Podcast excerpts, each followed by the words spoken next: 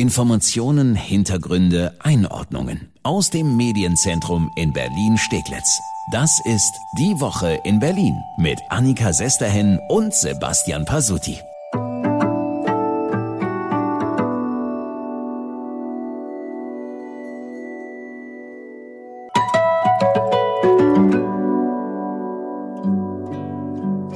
Wer mit wem? Das ist jetzt die große Frage nach der Wahl auf Bundesebene, aber natürlich auch für das Berliner Abgeordnetenhaus. Die Sondierungsgespräche laufen auf Hochtouren, aber erstmal hi, herzlich willkommen zur neuen Folge unseres Podcasts Die Woche in Berlin. Immer freitags fassen wir zusammen, was Berlin aktuell bewegt. Ja, und klar, in Berlin stellt sich aktuell die große Frage, bleibt es bei Rot, Rot, Grün oder künftig müssten wir dann sagen Rot, Grün, Rot. So hat sich die Sitzverteilung ja geändert. Oder kommt es doch ganz anders? Heute an diesem Freitag, den 1. Oktober, an dem wir den Podcast aufzeichnen, haben die Vorsondierungsgespräche begonnen. Ort SPD-Zentrale Kurt Schumacher Haus im Wedding. Start 9 Uhr heute früh. Los ging es mit einem Treffen zwischen SPD und Grünen. Ja, waren auch alle super pünktlich da. Franziska Giffey in ihrem SPD-roten Mantel zum Beispiel. Angesetzt war erstmal ein Fototermin vom Kurt Schumacher Haus. Den gab es auch, allerdings ist vorher erstmal was anderes dazwischen gekommen. Wir sind da.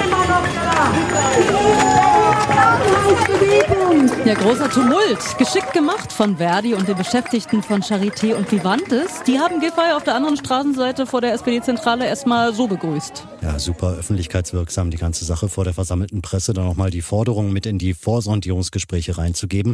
Seit 22 Tagen läuft ja der unbefristete Klinikstreik der Krankenhausbeschäftigten von Vivantes und Charité und eigentlich sah es erst so aus, als wäre ein Ende des Streiks in Sicht. Sie hatten sich da sehr positiv Anfang dieser Woche geäußert und als gäbe es ein ja, passables Angebot von den Klinikleitungen, um dem Personalmangel und der Überlastung der Mitarbeiter entgegenzuwirken. Aber es ist noch zu keinen weiteren Verhandlungen gekommen, sehr zum Frust für die Beschäftigten wie Anja. Eine Woche lang hat man nicht mit uns verhandelt, hat uns hingehalten, hat keinerlei Angebote gemacht. Gestern hat man wirklich, nachdem man uns fast zwölf Stunden hat sitzen lassen, dann gesagt, na ja, wir verschieben mal auf Montag. So geht das nicht weiter. Ja, und da konnte Franziska Giffey natürlich nicht einfach nebenbei äh, Fotos schießen lassen. Sie hat die Fotografen erstmal vertröstet und ist drüber zu den Demonstrierenden, hat auch gleich ein Mikro in die Hand äh, gedrückt bekommen und sie hat versprochen, eine Lösung für die überlasteten Pflegekräfte zu finden.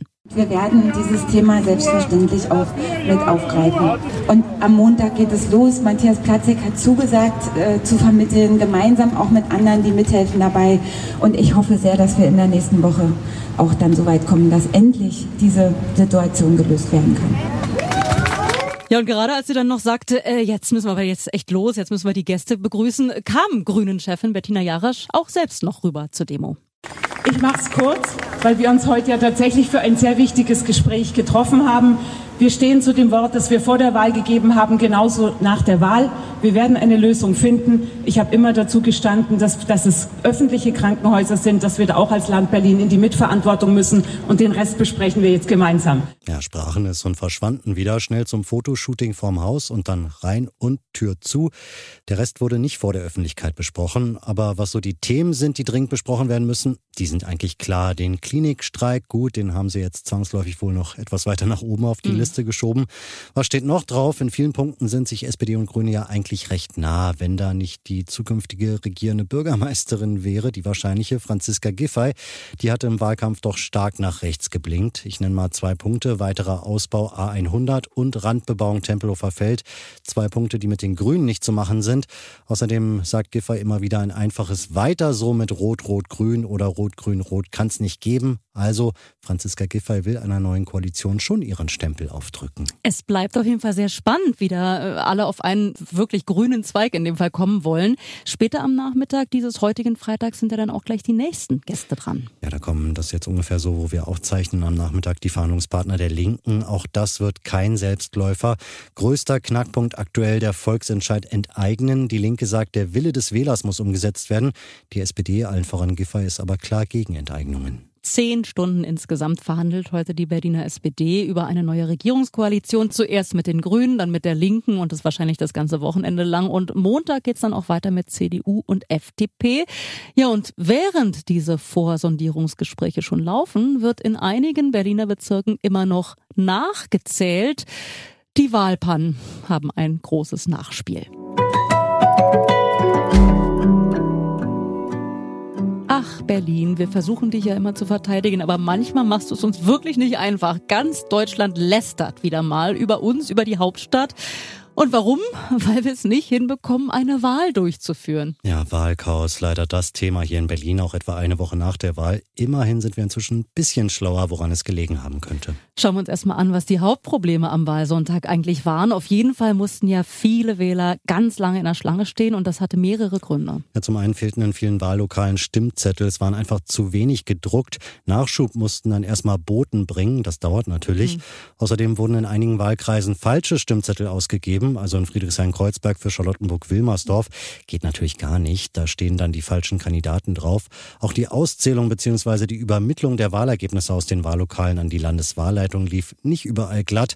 In Charlottenburg-Wilmersdorf wurden dann Ergebnisse einfach mal geschätzt. Ja, das sind dann erstmal grob die Probleme von Sonntag. Wichtig wäre aber auch zu wissen, wo es denn überall Probleme gab. Das ist immer noch so ganz schön schwer zu sagen. Also am Montag hatte die Landeswahlleitung davon gesprochen, dass es Auffälligkeiten in etwa 100 Wahllokalen gab gab. Inzwischen sieht es aber eher nach 100 Wahlbezirken aus, also deutlich mehr Wahllokalen. Genau können wir das leider immer noch nicht sagen. Ja, Wahnsinn. Also schauen wir lieber mal auf die Ursachen für die Pannen. Ein Grundproblem scheint ja zu sein, dass Landeswahlleitung und Bezirksämter nicht vernünftig miteinander gesprochen haben. Ja, offenbar hatte die Landeswahlleitung schon früh darauf hingewiesen, dass Stimmzettel in falschen Bezirken gelandet sind. Die wurden in den Bezirken dann aber nicht ausgetauscht. Ein weiteres Problem, zu viele Kreuze. Viele Wähler brauchten zu lange in der Wahlkabine und von diesen Wahlkabinen gab es zu wenige, auch wegen Corona-Abstandsregeln, aber nicht nur. Es wäre wohl häufig mehr Platz für weitere Kabinen gewesen. Tja, und wenn die Wähler teilweise fünf bis zehn Minuten brauchen, um alle Stimmzettel durchzugehen, dann staut sich's natürlich. Hinzu kommt noch, dass viele Wahlhelfer wohl nicht gut geschult waren, auch wieder wegen Corona. Und wer trägt die Verantwortung? Erstmal natürlich die Landeswahlleiterin. Das ist Petra Michaelis oder war. Ja, klar, sie ist die Gesamtverantwortliche und hat am Mittwoch ja auch ihren Rückzug angekündigt. Aber natürlich können sich die Bezirke nicht aus der Verantwortung stehlen. Die sind für die Durchführung der Wahl zuständig. Und dann ist da ja noch Innensenator Geisel, der hat die Rechtsaufsicht, aber, und das ist wichtig, nicht die Dienst- und Fachaufsicht. Seine Eingriffsrechte sind bei einer demokratischen Wahl sehr begrenzt. Ist auch gut so. Der aktuelle Senat soll ja nicht entscheiden, ob eine Stimme gültig ist oder nicht. Nö, das wäre ja noch schöner. Und das bringt uns zu der Frage überhaupt. Muss diese Wahl jetzt wiederholt werden? Bisher gehen Politik und Wahlleitung ja eher nicht davon aus. Es ist wirklich die große Frage dieser Tage. Haben diese Pannen dazu geführt, dass in einem Wahlbezirk ein Politiker oder eine Partei die Wahl gewonnen hat, der oder die eigentlich nicht hätte gewinnen dürfen, wenn alles reibungslos abgelaufen wäre? Die Staatsrechtler sprechen da von mandatsrelevanten Pannen. Da müssen wir sagen, das wissen wir Stand heute noch nicht. Aber je knapper ein Wahlausgang in einem Wahlbezirk, teilweise haben ja nur einige Dutzend Stimmen darüber entschieden, wer ins Parlament einzieht, mhm. also je knapper, desto wahrscheinlicher, dass die Pannen schon einen Einfluss hatten. Wir warten also weiter. Sehr gespannt, was die Prüfung der Landeswahlleitung da jetzt ergibt. Ich befürchte nur, wir brauchen dann noch mehr Geduld. Ja, spätestens bis zur Sitzung des Landeswahlausschusses Mitte Oktober, auf der das endgültige Ergebnis festgestellt wird, dürfte mehr Klarheit herrschen. Dann erst wäre das Wahlergebnis der Abgeordnetenhauswahl auch anfechtbar. In diesem Fall müsste der Verfassungsgerichtshof angerufen werden. Bei der Bundestagswahl wäre es erstmal der Bundestag. Berlin und sein Wahlchaos. Zumindest bei einer Sache können wir uns aber sicher sein. Dieses Thema wird uns die nächsten Wochen schön weiter beschäftigen. Natürlich.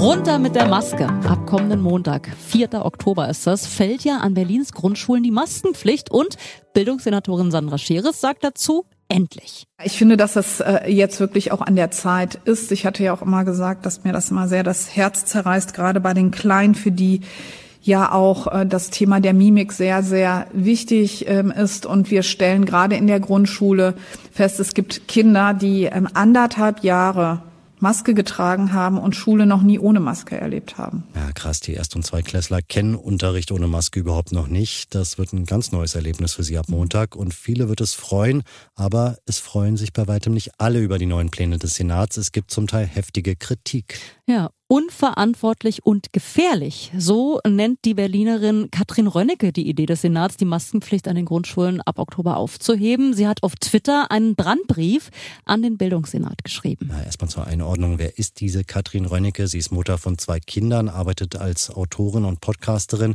Wir haben nachgehakt, warum sie dringend dafür ist, dass die Maskenpflicht an Grundschulen bleiben soll.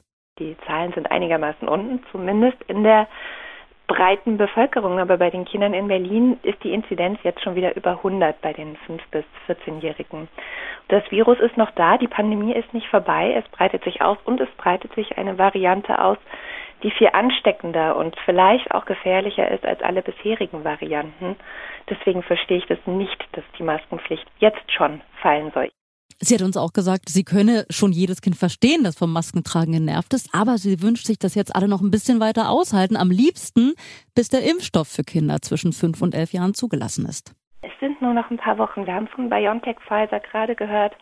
Wir sind bald soweit. Im Oktober äh, bringen wir das Ding äh, durch die Prüfung. Das wäre dann auch ein bisschen für die Katz, dass sie jetzt bis hier so gut durchgehalten haben und dann geben wir auf. Ja, auf Twitter hat sie dann noch andere Eltern aufgefordert, ihren Brandbrief zu teilen und auch gegen die Aufhebung der Maskenpflicht zu protestieren. Ja, wird nur wahrscheinlich nichts mehr bringen, dass die Maskenpflicht von der ersten bis zur sechsten Klasse fällt. Das steht fest und die Delta-Variante hat der Senat dabei auch auf dem Schirm. Deshalb soll es nach den Herbstferien, die ja in knapp zwei Wochen beginnen, erstmal wieder so sein, dass mehr getestet wird. Und ab der siebten Klasse bleibt es erstmal bei der Maskenpflicht. Allerdings wird es bei Klausuren und Klassenarbeiten, wenn die Schüler am Platz sitzen und sich nicht durch den Raum bewegen, auch da die Möglichkeit geben, die Maske künftig künftig abzusetzen. Man muss ja auch dazu sagen, es ist ja alles freiwillig. Wenn Schüler weiter die Maske tragen möchten oder die Eltern das so möchten für ihre Kinder, dann darf der oder diejenige natürlich auch weiterhin im Unterricht Maske tragen.